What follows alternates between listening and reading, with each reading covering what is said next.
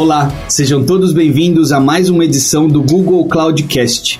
Meu nome é Daniel Leite, sou executivo de vendas do Google Cloud e mais uma vez estou com vocês nesse lindo dia, nesse lindo momento para falarmos um pouco mais sobre tecnologia e trazermos pessoas especiais para conversar conosco. É, primeiro de tudo, vou trazer o meu colega, meu co-host de podcast, Marcelinho. Dê o seu olá para o pessoal. Olá, pessoal. Obrigado, Dani. Eu sou Marcelo Gomes, então eu sou especialista em modernização de infraestrutura aqui na, no time de Google Cloud. E hoje nós vamos falar aí sobre um tópico super bacana, né? Que é transformando dados em experiências. E eu gostaria de convidar o nosso querido participante aqui junto com a gente, que é o nosso, nosso convidado especial de hoje, que é o Paulo Henrique Farroco. Paulo, por favor, se, se apresente para os nossos queridos ouvintes. O Paulo é CIO do grupo Carrefour. Uh, olá, Dani e Marcelo. Uh, bom dia, boa tarde boa noite, dependendo aí do horário que você está ouvindo esse podcast. Obrigado pelo convite e é sempre um prazer estar com vocês aqui, principalmente falando de tecnologia.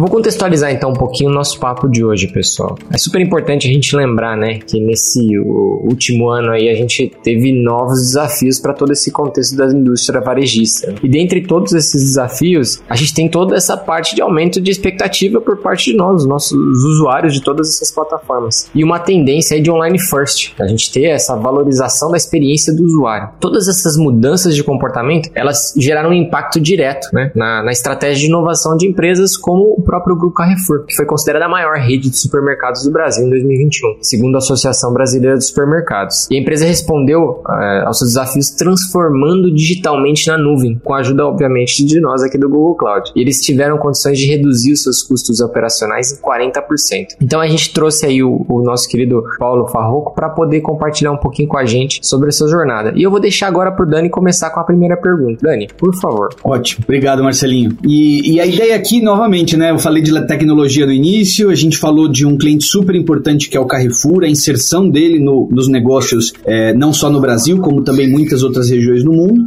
Mas puxando um pouco esse gancho do que o do Marcelo comentou. Então, se a gente olhar hoje para muitas empresas, claro que a tecnologia é um, é um viabilizador de estratégia, ela agrega novas possibilidades não só de inovar, mas também trazer novas receitas, e esse é o caso do Carrefour, que é uma empresa que entende muito de tecnologia como a, a plataforma para impulsionar o melhor entendimento dos seus clientes. Claro que ajuda também a prever o comportamento desses mesmos clientes, até para entregar melhores experiências no final do dia. Para que isso seja possível, o Carrefour prioriza a sua transformação digital como um, um agente de mudança, no, tanto no mercado, em que hoje o, o Carrefour está estabelecido, quanto também olhando para outras vertentes, entendendo que esse processo é sobre consumidores é, por trás das telas, ao invés de é, das ferramentas utilizadas no processo processo. Então, de novo, a gente volta naquele ponto das pessoas, né? É, como é que eu interajo melhor com o meu cliente, como é que eu consigo tirar dele e entregar para ele uma melhor experiência. Farrouco, já inicio com uma pergunta para você desse pequeno contexto que eu dei agora o debrief, né? Apresentação. Você pode nos contar um pouco sobre o momento em que o Carrefour estava quando se decidiu mudar para nuvem, fazer essa transformação e como foi a jornada de descoberta até aqui? Bom, claro, Dani. Vamos lá. Eu queria só fazer uma contextualização antes que é o seguinte, né? O varejo sempre foi, né, uma atividade particularmente desafiadora, né? Porque tem que buscar uma maneira de entregar produtos com qualidade, com menor preço e com margens cada vez mais apertadas, né? Então isso traz um desafio para a própria indústria, né? O Carrefour, ele é, ele é conhecido por sua liderança nesses processos e tem aí até um marco de, de ineditismo quando criou o conceito de, de hipermercado mercado lá em 1963, né? Então tem aí um DNA de ser inovador e criativo com relação à indústria.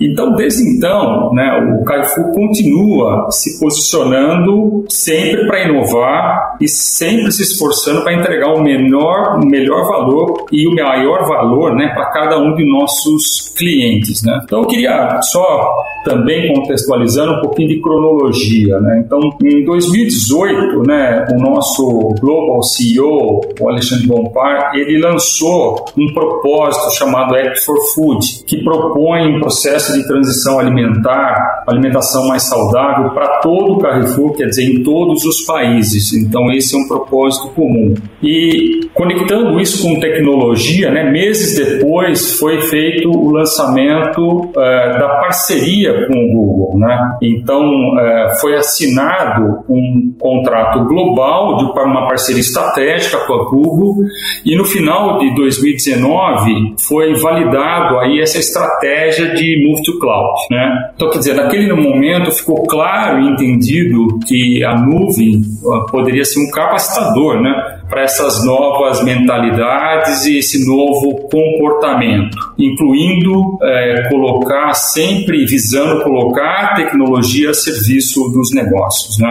Se a gente voltar para 2018, né, Carrefour estava usando uma combinação de data center local com nuvem privada e alguma coisinha em nuvem pública, muito mais é, pautada e baseada em sustentar a operação de e-commerce. Né? Então, globalmente, para se ter uma ideia, quando a gente começou nessa jornada, por volta de 5% somente dos aplicativos estavam em nuvem. Né? O, o, número fechado, globalmente, né? o número fechado do global no final de 2020 era de 25% já estavam migrados para a nuvem e a, a visão mais recente é que 30% de todos os aplicativos do Carrefour Global estão já em nuvem. E aqui no Brasil, a gente tem orgulho de estar tá puxando essa régua para cima, porque a gente tem mais de 50% desses aplicativos já rodando em cloud. Né? Sensacional, Farroco. 50% é, é um número, uma marca histórica aí, se a gente for parar a pensar nesse tempo. Assim, é, é pouco tempo né, para a gente, e a gente deu um boost nisso, e porque a gente entende o tanto que a cloud pode agregar nesse processo de facilitação da transformação digital como um todo. Né? Então, a gente tem o orgulho de dizer que a gente está puxando essa média de 30% do global, a gente está puxando essa média para cima. Poxa, acho que até aproveitando esse contexto que você deu, né? Acho que essa escolha de fornecedor de nuvem é um passo super importante, né? Para poder garantir essa, essa migração de sucesso, né? Poxa, 50% é um número super expressivo nesse espaço tão curto. E, e essa questão da escolha, né, do próprio fornecedor de nuvem é, vai, vai ser direta, diretamente ligada com a questão de relação de confiança, né? Então, em contar com o parceiro adequado pode resultar em diversas vantagens. Por exemplo, a possibilidade de contar com uma infraestrutura personalizada aí no, no, no momento dessa necessidade do negócio. Então, eu acho que é, essa sinergia de visão e valores é a chave para o sucesso. Né? E, e, com isso em vista, o que, que você acha que eram os aspectos que vocês tinham em mente no momento de, de escolher essa decisão do, do provedor de serviços de nuvem, né? pensando nesse contexto global que você comentou? Bom, Marcelo, assim, na verdade, né, a parceria com a Google vai muito além só da questão de cloud. Né? A gente tem na Google um parceiro estratégico para outros fins também, né? para vários fins. Né? E a gente também sabia né, que o varejo é uma das verticais com a maior prioridade da Google Cloud. Né? Então, o Google está investindo no varejo é, de uma forma importante. Né? E esse se tornou para a Google também um dos setores de, de maior e mais rápido crescimento de acordo com essa dinâmica né, e esse impacto digital do, do, do, do segmento. Né? Um, um, outro ponto que eu me lembro que, que ajudou muito na decisão é o fato da Google já suportar também grandes varejistas uh, do mundo todo. Então, isso aí aumenta né, essa confiança de quem está entrando nesse grupo. E aí foi meio que natural né, pensar no, na Google para ajudar o Carrefour, não só nessa jornada de transformação, mas compartilhando experiências aí na parte de análise de dados, inteligência artificial, machine learning, é, apoiando outras áreas como marketing, não só a TI, mas trazendo também essa mudança mais transformadora para uma parte mais interna, que é a parte de infra, vamos dizer assim, com a adoção de cloud. Então, esses foram basicamente os motivos. Então, é uma parceria global que vem se consolidando cada vez mais. Awards. Farroco, vou pedir licença para explorar um pouco mais esse mesmo tema da parceria. Acho que é legal também porque dá visão para os nossos ouvintes, sendo eles clientes ou não clientes, né? Da estratégia que vocês utilizaram também para tomar essas decisões, para conseguir evoluir. Indo nessa mesma linha de pensamento, é claro que a gente sabe que, que a nuvem ela pode ser muito desafiadora para as empresas que vão decidir fazer essas migrações sozinhas, né? E tem diversas possibilidades e métodos diferentes para ser explorados nesse processo de migração. Contar com uma, uma consultoria estratégica do provedor de serviço, do provedor de nuvem, nesse caso, claro que pode ser uma, uma resposta muito interessante para essas empresas que buscam um apoio mais estratégico na hora de pensar como fazer essa transformação acontecer. Né? O que nós, como provedores de nuvem, né, conseguimos fazer é, claro, ajudar e, e proporcionar uma migração talvez com o menor número de desafios possíveis, tentando endereçar os, os possíveis problemas que possam acontecer e atender os objetivos de negócio das empresas, né? Porque, como eu disse lá no início, a gente, claro, olha muito para transformar a tecnologia, mas também para ajudar a agregar receita, trazer um, um, um alavancador para o cliente nesse sentido, né? Aí vem minha pergunta. Você acha que a parceria ela fez diferença na forma como vocês entendiam a nuvem e as capacidades na nuvem e, e nessa transformação de vocês? Você acha que realmente ajudou esse processo? Bom, Dani, aqui é o seguinte, né? Ter um bom parceiro para qualquer coisa, entre aspas, faz toda a diferença, né? E para essa parte de jornada cloud não, não é diferente. Então, ter um parceiro é, especializado que tenha aí experiências prévias, casos de uso, isso facilita muito realmente, né? Mas eu acho que, antes de mais nada, né, é, a gente deve pensar um pouco mais amplamente nesse processo de jornada cloud. E aqui eu queria fazer uma, uma contribuição, porque TI por TI, né, na verdade, para empresas que a TI não é o core do negócio, é custo, entre aspas. Então, é super importante a gente pensar em planejar né, como é que vai ser essa, esse, move to cloud, essa jornada cloud. Né? E aí eu queria destacar alguns pontos aqui que eu acho que a gente passou por alguns deles aqui ou por eles, e eu acho interessante para enriquecer aqui o nosso papo. Né? Então, primeira coisa, eu acho que é super importante para essa jornada você identificar os motivadores de negócio para essa jornada, né? porque afinal de contas é o negócio que vai pagar essa conta, para falar a verdade. Então, a gente tem que ter muito claro o que, que a gente vai ganhar no campo de negócios para essa jornada. Né? Segundo, é ter uma estratégia clara de, de nuvem, né? ou seja, né, no caso do Carrefour, a gente queria ser ousado, a gente falou que a gente foi, aí a gente saiu de 5% globalmente para 30% e aqui nós estamos a 50%. Então a gente foi bastante acelerado e ousado nisso. Né? E aí, para isso, a gente tornou, a primeira coisa que a gente fez, a gente tornou claro, né, público, que o Carrefour estava com essa parceira, parceria global né, com, com, com, a, com o Google na adoção da, da nuvem pública né, e que a gente tinha escolhido a GCP como parceiro. Né. É, a gente não teve, na época, lá o luxo de desenvolver a nossa própria nuvem privada tal. E essa escolha, ela, eu acho que ela ajudou no foco e no direcionamento. Né. Então, assim, é, que nem diz, né, Dani, é, escolhas e renúncias. Né. Então, escolhemos esse parceiro que é a GCP, então a gente renunciou algumas outras coisas. Né. Um terceiro ponto que eu acho super importante é definir os critérios claros em torno desses diferentes modelos de nuvem. Né? Ou seja, a gente usa IaaS, por exemplo, para infra, para hospedagem, mas a gente também usa PaaS para componentes técnicos como BigQuery que a gente usa, ou até SaaS, né? para software de nuvem que já estão aí pré-construídos. Né? É, isso parece meio trivial a gente falar sobre isso, mas quando você vai montar uma estratégia de move to cloud, é interessante você começar começar a clusterizar o que, que você vai usar exatamente dessas nuances de, de cloud. Né? Então, por exemplo, a gente usa IaaS, se for necessário, etc. A gente já fez isso. A gente já empacotou coisas, vamos dizer assim, a gente clusterizou coisas e migrou para GCP, mas empacotado no IaaS. Né? Mas, obviamente, que a gente prefere né, aplicativos que sejam mais nativos em nuvem e a gente adota SaaS do que, que for disponível. Né?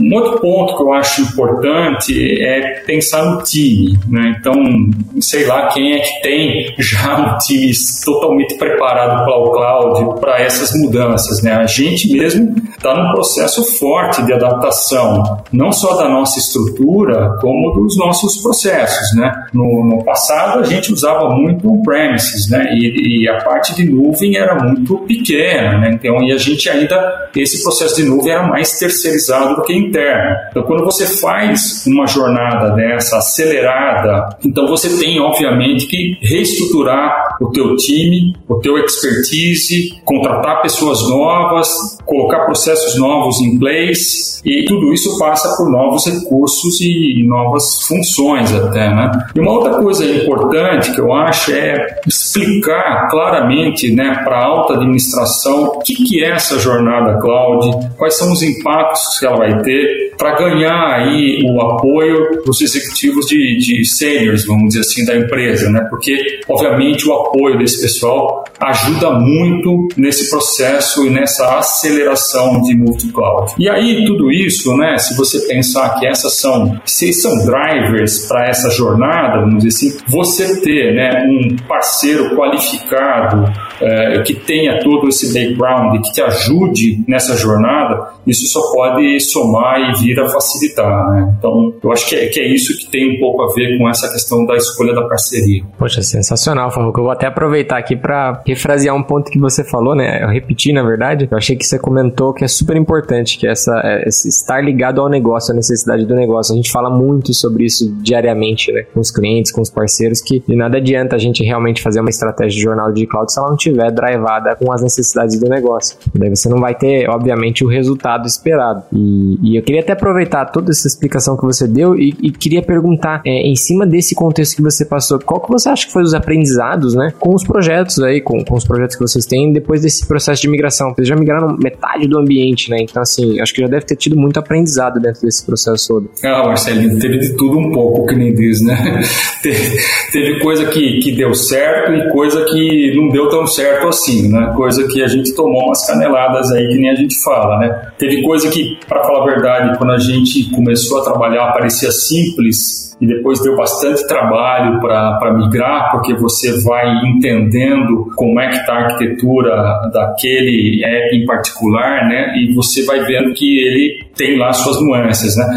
Mas, assim, o que eu diria é que na maioria, né, após a mudança para cloud, é, mesmo tendo que continuar e arrumando a casa depois da migração, acho que a conclusão que eu chego é que é melhor a mudança do que ter ficado onde estávamos. Né? Então, independentemente de ter dado trabalho, às vezes é, até de uma forma, o um elemento surpresa ali que aparece da última hora, mas eu achei sim, no frigir dos ovos é melhor ó, ter mudado. Né? Isso até porque, obviamente, depois de mudar, de migrar para cloud, você tem os benefícios da, das características nativas de cloud, né? que é a escalabilidade, a flexibilidade, a questão de, de time to market, né? a disponibilidade, segurança.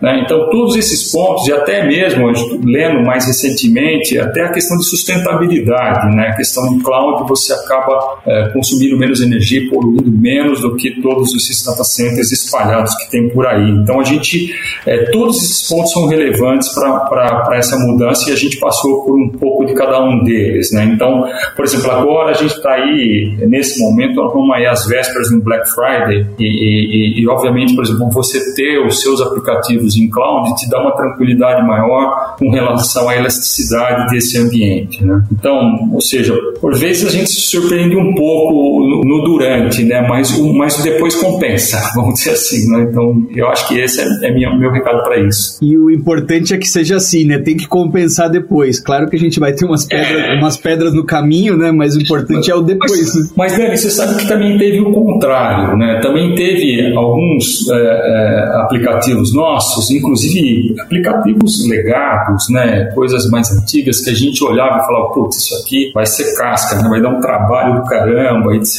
E, e a gente ficou, tivemos recentemente uma grata surpresa de um dos sistemas nossos aí, que é legadão tal, que a gente conseguiu migrar é, de uma forma até mais simples do que eu imaginava. Né? Então, assim, também tivemos surpresas positivas nessa migração. Né? É claro que toda jornada você começa, a a gente fez um trabalho meio que dividido em quadrantes, né? Então a gente, um quadrante que é meio shift and lift, que é aquele que é fácil, que é meio ativo para a nuvem, você migra meio que rápido, uma complexidade menor, vamos dizer assim. Tem uns que são muito mais complexos, que aí depende de como é que está até a parte do banco de dados, onde é que ele está, se esse banco é portável para cloud ou não. Então tem algumas nuances, o próprio sistema operacional está rodando, alguma coisa. E às vezes você tem que fazer uma mexida maior no, no sistema, né? E tem um quadrante que a gente colocou os, os sistemas que a gente ia desativar, né? Nós vamos decomissionar. Então, nesses caras, deixa eles morrerem de morte morrida, vamos dizer assim, né? A gente vai desativar mesmo. Mas, assim, eu acho que ter esse mapeamento claro facilita muito essas coisas. A gente tenta, obviamente, evitar surpresas, mas é, elas acontecem. Né? É do jogo. É do jogo, não tem muito como fugir disso. Ah, não, não tem não.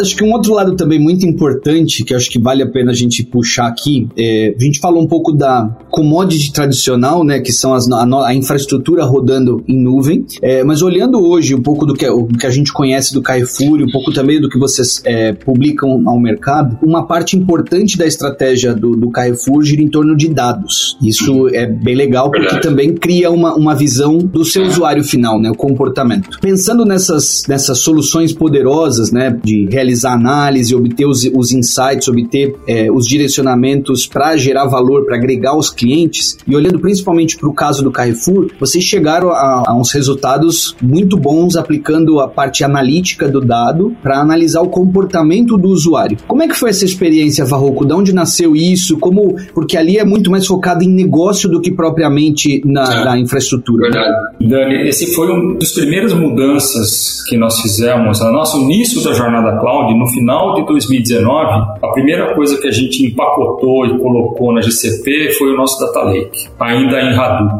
Né? E eu me lembro que quando a gente colocou lá, a nossa CDO pôs a mão na cabeça e falou: Putz, vocês estão loucos, né? Porque realmente é de lá que se tirava todos esses insights de, de analytics e tal. Mas a gente ganhou muito em performance com isso, em elasticidade, né? E aí, depois disso, a gente começou, que nem a gente fala, desempacotar tudo isso, né? E aí a gente está usando de uma forma cada vez mais profunda né? é, conceitos de analytics, de deep analytics, de uh, é, AI, até machine learning. Quer dizer, então isso viabilizou, né? Então essa, essa, essa migração viabilizou, né? Então hoje a gente tem, usa bastante os conceitos de BigQuery, de Bigtable e, e outros componentes que são nativos da GCP. Lembrando que a gente fez uma migração meio empacotada, que nem eu falei do Hadoop e hoje a gente já está num outro patamar de exploração desse volume de dados, né? E a gente sabe, né, que dados é, é um bicho guloso para o espaço, né? Por, por, e aí, quanto mais você tem, mais você consegue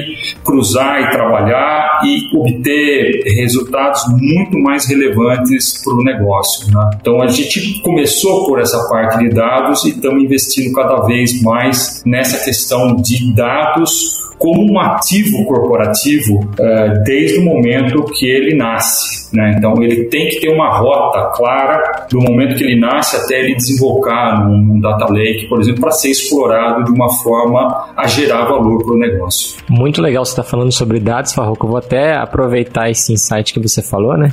falando de dados, falando de insights. Sobre análise, né? essa parte de análise de dados. É, eu fiquei sabendo também que vocês utilizaram aí parte das nossas soluções aí num projeto super bacana que foi o programa programa de fidelidade Carrefour. Vocês geraram vários insights né, em cima de dados e informações que vocês tinham e vocês conseguiram gerar ofertas personalizadas, de acordo com o perfil individual de, de cada um de, de nós clientes, né? Extraindo aí toda a parte de valor dos recursos que vocês tinham disponíveis. Você pode compartilhar com os nossos ouvintes aí um pouco de como foi o desenvolvimento desse projeto, o que, que realmente chamou sua atenção aí dentro desse processo? Bom, Marcelo, aí, assim, isso só foi viável porque nós estávamos já, tínhamos feito a migração anterior que eu comentei, né? Porque, mais uma uma vez, né? Dado é um, os dados são é um bicho buloso aí por espaço, né? Então, você mencionou o nosso programa de fidelidade e o tema de ofertas personalizadas, né? Então, na verdade, são dois temas distintos para nós, né? Eles estão ambos sobre o mesmo super app como funcionalidades, mas são duas coisas distintas. Então, o nosso programa de loyalty, que é o meu Carrefour, ele foi desenvolvido em cima de uma montanha de dados, né, onde a dinâmica era de que cada cliente, né, o grupo pequeno de, de características muito semelhantes de cliente teriam suas metas definidas de acordo com o seu comportamento de compra. Né? Então, o que, que a gente fez? A gente identificou esses clientes e para cada um deles nós rodamos é, três metas de consumo. Né? Então, na verdade, é como se fosse um game onde a gente gera metas individualizadas por cliente e você, por exemplo, pode ter a primeira meta, que é a primeira moeda que a gente chama, diferente da do Dani diferente da minha, ou para mais ou para menos. Isso respeitando o behavior, né, o comportamento de compra de cada consumidor. Só que para chegar nisso, nós precisamos analisar todos os tickets de compra né, desses consumidores dos últimos seis meses. Isso é uma montanha de dados né, para cruzar tudo isso. E naquele momento que a gente estava lançando o programa, a gente gerou metas, porque a gente não sabia quais clientes iriam aderir, então nós lançamos metas para 30 milhões de clientes. Então, ter três metas por cliente para 30 milhões de clientes, analisando o behavior de seis meses de compra, isso é uma coisa que é estrondosa, é um volume absurdo na quantidade de dados para manipular para chegar nessa conclusão. Né? E, já é, uma vez operando, né, cada compra que o cliente faz né, nesse programa de loyalty, é, e, e, aí não importa onde ele faça essa compra, porque o grande objetivo nosso também é valorizar e fomentar o nosso ecossistema. Então, não importa se o cliente fez uma compra em qualquer formato, seja hipermercado, supermarket, é, loja de proximidade, ou impostos de gasolina, drogarias, ou mesmo no digital, no e-commerce, quer dizer, não importa onde ele tenha um relacionamento dele, essa compra é contabilizada uma espécie de relógio anda, vamos dizer assim, se move dizendo para você quanto falta para você chegar na sua próxima meta. Né? Então, é assim que funciona a dinâmica um pouco do nosso programa de loyalty e, obviamente, quando você conquista essas moedas, você bate essas metas, você tem lá um cardápio sempre sendo rejuvenescido de prêmios para trocar essas moedas. Então, isso é um pouco de como é o nosso programa de loyalty e uh, também um pouco do volume de informações que são manipuladas todo dia para recalcular, revisitar e rever esse comportamento versus a, as metas. Né? É, no caso de, de, ofertas personalizadas, que está tudo, mais uma vez, dentro do mesmo super app, né? É, é, muito legal também esse, esse, esse case, né? porque na verdade tem dois conceitos aí. Tem um conceito de como é que eu faço com que um cliente venha comprar conosco é, categorias que são de alta penetração, então produtos que a gente sabe que todo mundo consome, mas aquele cliente tipicamente não consome no Carrefour. Então, como é que eu faço uma oferta personalizada para esse cliente, como se fosse um teaser, para ele experimentar esse produto ou experimentar comprar esse produto com o Carrefour, né? E daí em diante se tornar um cliente frequente. Então, isso é só cruzando as informações de behavior, mais uma vez, de compra do cliente versus categorias de alta penetração e entendendo que aquele cliente deve comprar aquilo porque são de alta penetração, ele deve comprar isso com alguém, mas que ele não compra com o Carrefour e a gente faz essa oferta para que ele venha comprar conosco, experimente essa categoria no Carrefour. Então, é, essa é uma forma. E uma outra forma é ofertas personalizadas, como o próprio nome diz, é entender o comportamento de cada cliente e prover para ele ofertas que ele enxergue valor agregado e que ele sinta que aquilo é feito diretamente para ele, ou seja, que a gente tenha uma conexão e fale com ele nesse idioma que é nessa parte de ofertas personalizadas, né? Então, de novo, todos esses processos, eles só são viáveis por manipularmos, vamos dizer, um volume altíssimo de dados que cresce todo dia é, numa escala importante, né? E, e, você tem que ter, obviamente, um ambiente robusto e escalável para tornar isso, isso possível, né? Senão, se não fosse em cloud, honestamente, eu não sei como é que seria, porque como tem um aspecto de crescimento que pode ser quase que sem previsão, vamos dizer, de certa forma, como é que você proveria um ambiente de processamento para tudo isso sem estar em cloud? Eu, eu pelo pelo menos a administração ia ser muito maior se não fosse em cloud. Então, a parceria com a Google, estar sediado em cloud, usar ferramentas nativas, viabilizou todos esses processos que têm aí um altíssimo volume de informação. É muito bom ouvir isso. E aí, quando a gente olhava para o passado, né, a gente tinha o, o, famoso curador de dados, né, a curadoria de dados. Exato. Não tinha esse processo de escalar tão rápido e a inteligência artificial vem também tirar um pouco da função do curador nesse sentido, até porque ela, como você falou agora, os dados vão crescendo, eu consigo captar esse dado e a inteligência me ajudar a apontar é, um produto diferenciado, uma oferta diferenciada para o meu cliente, ou seja, uma coisa acaba complementando a outra. Né? É, e até outras coisas, como frequência de compra, o ticket métrico de quem está no, no programa de lealdade versus quem não está, né, os produtos que têm mais, uh, mais hits, vamos dizer assim.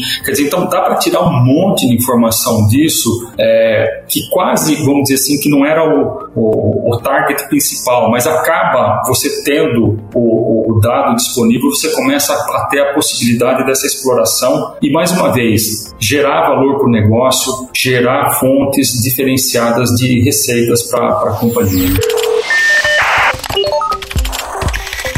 Isso aí. Então eu vou continuar nessa mesma linha. Você comentou do Super App, né? O Marcelinho citou e vocês aprofundaram o programa de fidelidade. Vamos olhar para um outro projeto muito legal que o Carrefour tem, é, que são as lojas autônomas. Então, claro, ali integradas ao Super App, né? Então, essas lojas autônomas é uma proposta muito inovadora que realmente é, um, é um, uma, uma abertura de portas para um novo modelo de negócio. Ele vai trazer para as pessoas muito mais comodidade, conforto, segurança. Eu tenho essa experiência próxima a mim, então consigo hum. falar por mim mesmo. Que legal.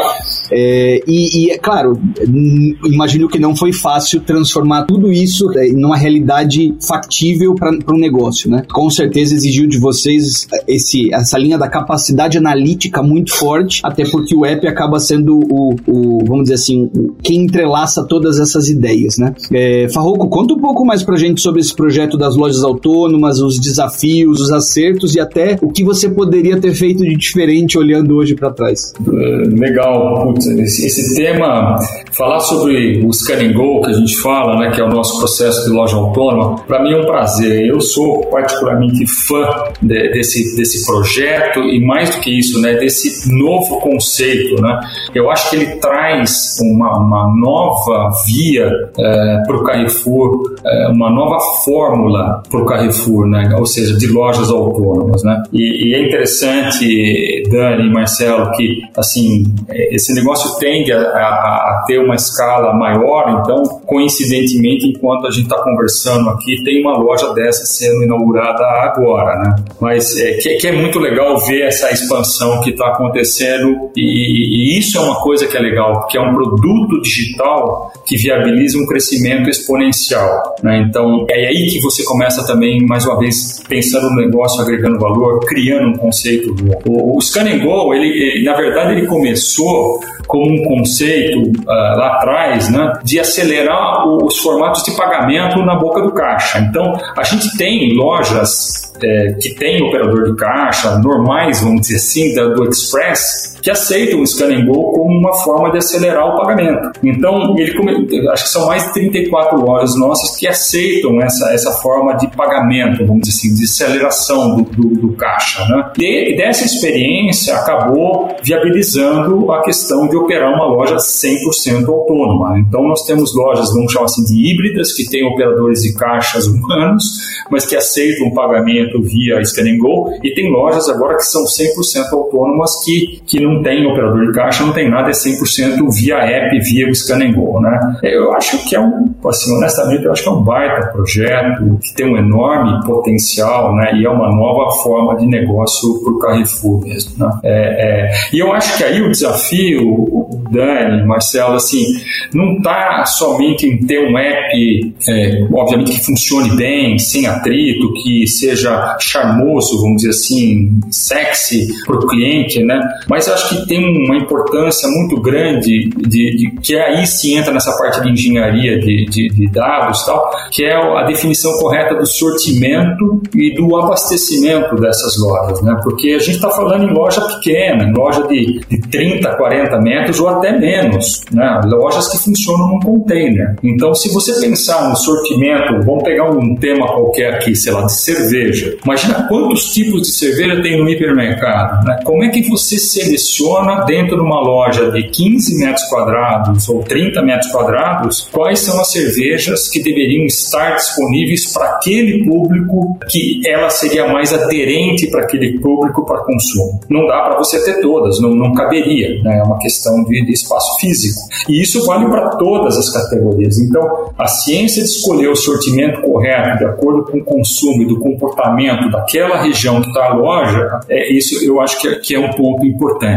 E depois, obviamente, tem uma parte do, do fulfillment, né? ou seja, como é que você repõe essa mercadoria, esse produto, como é que você identifica o que está girando, o que, que não está, para mexer nesse sortimento, mas como é que você abastece. E, e, a gente sabe né, que abastecer uma loja por SKU ou por unidade, vamos chamar assim, é muito mais desafiador do que repor uma loja com caixas, por exemplo. Uma coisa é chegar um caminhão num hipermercado com pallets de cerveja. Outra coisa é você ter que distribuir unidades de cerveja para uma lojinha pequenininha como essa. Então, eu sei que tem muito nesse campo, esse modelo de negócio é tão legal que tem um monte de startup, tem um monte de gente e desejo sucesso a todas, para falar bem a verdade, porque acho que tem espaço para todo mundo. Vou, vou, vou, dar uma informação. A gente foi feito um estudo, nesse estudo revelou que no Brasil tem mais de 400 mil pontos entre condomínios, até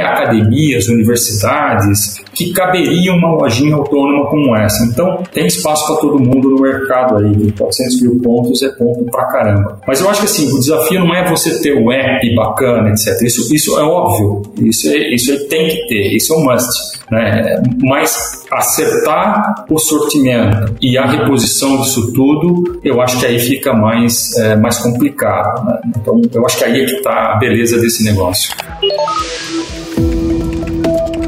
Poxa, Farroca, é super legal aqui para os nossos ouvintes poderem saber um pouco mais da dificuldade, de todo o desafio, né? Eu não diria dificuldade, desafio mesmo de você conseguir entregar um, um serviço tão diferenciado assim, é, em cenários que onde você realmente não vai ter talvez espaço físico suficiente e conseguir customizar. Eu, acho que vai em linha com aquilo que a gente falou, né? De perfil de cada cliente, a gente vai ter perfis diferentes em locais diferentes. Né? É, porque, de novo, o sortimento e o abastecimento ele pode se tornar uma coisa bastante complexa, né? Quanto menor for essa loja, de certa forma, porque, obviamente, por ter poucas quantidades de algum produto, é fácil você ficar sem estoque, de certa forma. Dependendo se tiver um boom de venda, alguém vai lá e compra toda a cerveja que você tinha na, naquela loja. Como é que você garante uh, o reabastecimento disso no período adequado para você não perder venda? Quer dizer, é um modelo é, que pode ser exponencializado, mas obviamente ele traz muitos desafios é, nesse, nesse sentido também também.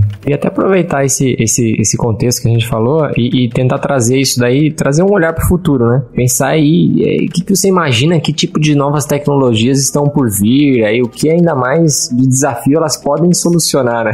Olha, Marcelinho, aí tem, tem tanta coisa nova, né? E cada dia aparece mais e mais coisas, né? Mais recentemente aí o boom, né? A buzzword de metaverso, né? Tem uma coisa super interessante a ser explorada, a gente está arranhando esse conceito, né? Estamos começando a aprender agora. Tem um conceito de NFT que está bombando cada vez mais, ganhando espaço. Tem quanto computing que também está começando a aterrizar, né? E ter até disponibilidade de consumo disso. É, IoT que pode ser cada vez mais explorada, né? Então agora com, com 5G, então isso tudo é, vai ficar cada vez mais tangível, né? Esse futuro uh, mais distante começa a ficar mais, mais tangível, mais próximo. Mas para falar de, de um futuro aí sim bem mais próximo, né, eu acho que o sucesso dos negócios, pensando no Carrefour, pensando no varejo, está muito focado na experiência do cliente. Né?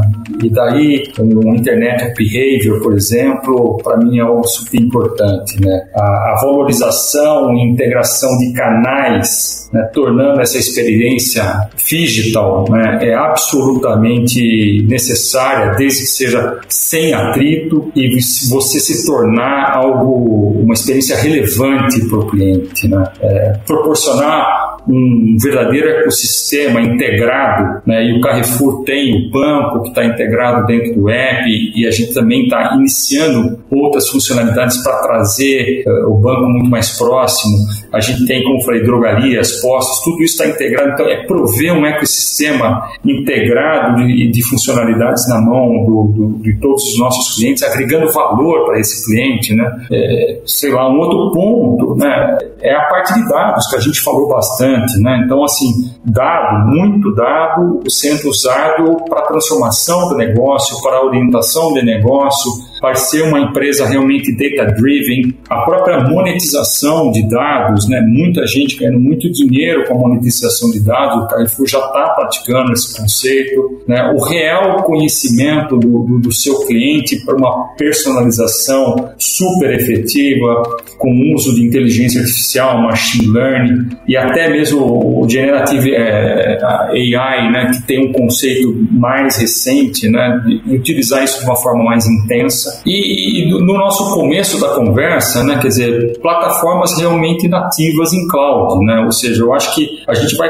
passar desse shift and lift, vamos dizer assim, e começar a contar com plataformas robustas e nativas realmente em, em cloud, né? Também, eu acho que assim, falando muito do nosso cliente, de sermos muito centrados, né, no, no cliente, eu acho que a evolução para o TX, né, a Total Experience, né, que mescla o CX, o Consumer Experience, com User Experience, com Employee Experience, quer dizer, tudo isso né, trazendo uma experiência completamente sem atrito para o cliente, que gere uma grande satisfação e que conquiste a lealdade e a recorrência desse cliente. Né? Eu acho que é isso que vai ser o grande diferencial. Né? A, a briga toda, eu acho que está no. A briga no, no, bom sentido, né? a relevância disso tudo, está né? No campo do digital e como é que você se torna um player relevante para esse cliente que está e é cada vez mais empoderado. Né? Então, eu acho que um pouco do, do futuro próximo é por aí, tem muito mais coisa por vir. Né? E a gente falava muito no, no passado, né, Val, que você conhece bem até por conta desses anos bem trabalhados aí no mundo de varejo, se falava muito na busca de preço, né? Quem tinha o melhor preço levava o cliente. E é, você deu alguns exemplos aqui, concordo totalmente. É, não, é, não é mais só sobre preço, é sobre não. como você entregar uma experiência, experiência. diferente. Né? Exato, é exatamente isso. É, tanto é que eu não quero falar marcas aqui, mas todo mundo sabe, mas tem, é, tem marcas que conquistam o seu cliente e que não necessariamente possuem o preço mais atrativo e se tornam uh, algo de desejo, né? algo de, de, de, de, uma meta dos clientes de, de terem aquela marca, de possuir aquela marca e de se relacionarem com aquela marca. Né? Trazer o orgulho de ter aquela marca como um parceiro do teu dia a dia. Né? Ou seja, é o que eu falo de, de ser relevante na vida do cliente, resolver os problemas do dia a dia do cliente. O cliente contar com essa marca, no caso aqui o Carrefour, como um, uma marca relevante para que ele consuma e use todo esse seu ecossistema de uma forma absolutamente simples, né? sem, sem atrito. Quer dizer, é, é essa simplicidade, essa relevância para o cliente que eu acho que é um blend que, que todo mundo deve buscar de alguma forma. Né? ser relevante na vida do cliente, agregando valor para ele. Muito bom, Farroco. Eu queria agradecer aí em nome do, dos nossos queridos ouvintes aí pela sua participação. Dani, se quiser fazer algum complemento aí, mas eu acho que a gente, por, por agora, acho que a gente pode parar com as perguntas. Né?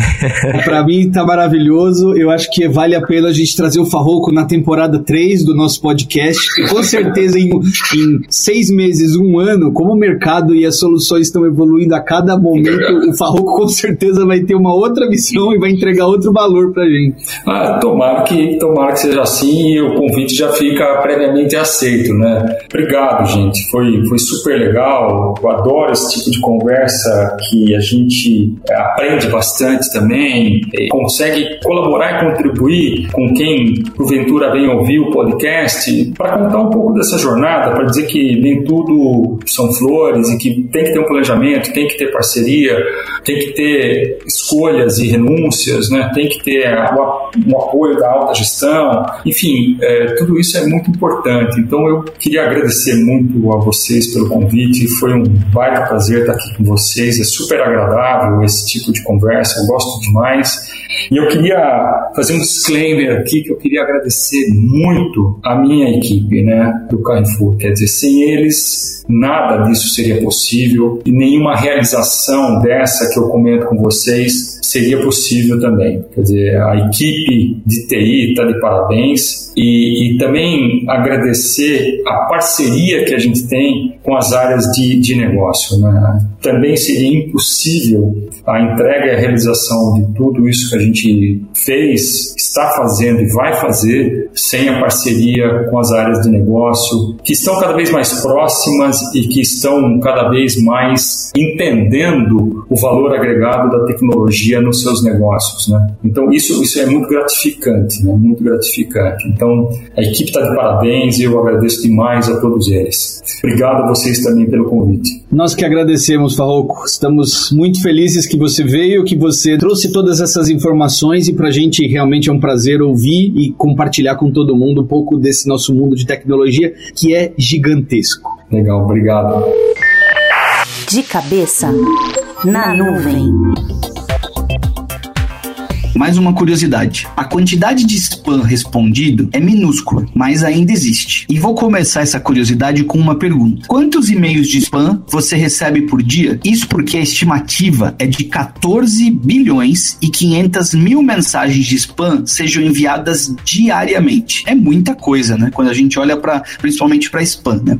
E quando a gente fala que é muita mensagem, esses contatos indesejados conosco representam 45% do volume total de e-mails. Olha a quantidade. Desses, quantos você diria que são respondidos? Pergunta muito boa, né? E nesse, né, nesse nosso levantamento da curiosidade, temos que é seguro assumir que uma quantidade minúscula deles chega a ter uma resposta, já que normalmente vão direto para nossa lixeira, né? Mas mesmo assim, o número é ainda menor do que se esperava. Um a cada 12 milhões e 500 mil e-mails de spam é respondido. Então, olha a diferença. Um em cada 12 milhões e 500 mil e-mails é respondido. Não parece muito, mas quando pensamos naqueles 14 bilhões de e-mails que eu citei no início, o total de respostas é de 1.120 por dia. Curiosidade, de novo, o que será que esses e-mails dizem? Fica a dúvida para todos nós, né?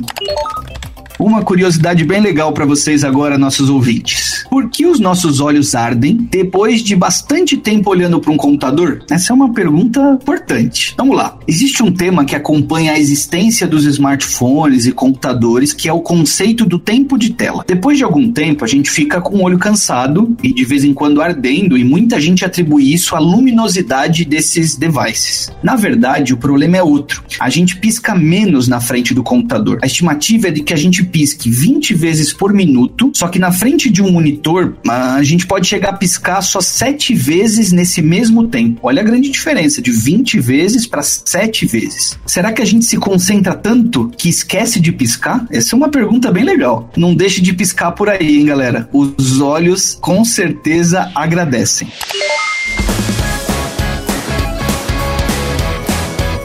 Tem um recado que eu não dei no início e o Marcelinho também não deu, mas agora eu já, em nome de nós dois, em nome do podcast, eu passo agora. É, se vocês quiserem, nossos ouvintes, conversar conosco, fazer uma pergunta ou pro Farroco ou mesmo para nós aqui, sugerir um tema, um elogio, uma crítica, fiquem à vontade e mandem um e-mail para googlecloudcast.google.com. É nosso ponto de comunicação com vocês. É, o episódio de hoje fica por aqui. Agradeço novamente ao Farroco, ao Marcelinho Marcelinho, a toda a equipe que nos ajudou e nos vemos, ou no caso, vocês vão nos ouvir na próxima. Muito obrigado, gente.